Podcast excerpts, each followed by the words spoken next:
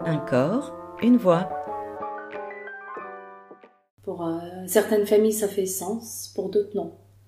Et c'est euh, et c'est nous comment du coup on, on s'interroge sur euh, est-ce que la personne euh, n'a pas envie, est-ce que la personne euh, s'empêche d'eux, est-ce que la personne ne veut pas montrer une partie de soi. C'est c'est ça qui est riche quoi. De... Ouais. Et des fois on n'a pas toujours la réponse et Ouais. voilà.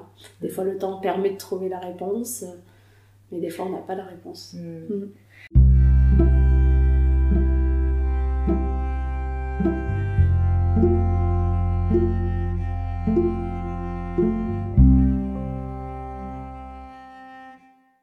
On va prendre la soudure à l'arc, c'est plus facile. Euh, Pas vraiment, mais ça, c'est un poste à, à l'électro- l'électrode enrobée, on appelle ça.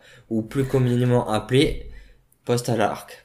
D'accord. C'est plus rapide. à l'arc, je- je- Voilà. le reste, je vais pas le retenir. C'est plus, L'électrode. c'est le plus simple. En fait, on a une torche, un, Oui. un genre de, de manche.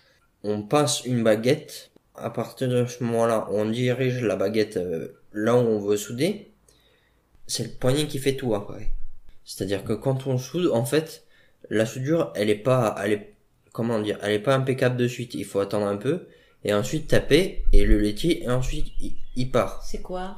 Le laitier, en fait, c'est là en l'occurrence, c'est euh, comme si vous êtes- vous, étiez, euh, enfin, Dieu ou guérisseur, je sais pas comment comment on appelle ça. Vous voyez quand vous faites quand vous vous faites mal, Oui, euh, vous avez une blessure, vous avez une, une croûte. oui. Quand Et on la tape, quand on la tape, il s'enlève, il s'en va. Ah. C'est un peu, un- j'ai pas d'autres Non, mais c'est une très bonne explication. Ben, plus simple mais que alors, ça, je peux pas donc, faire.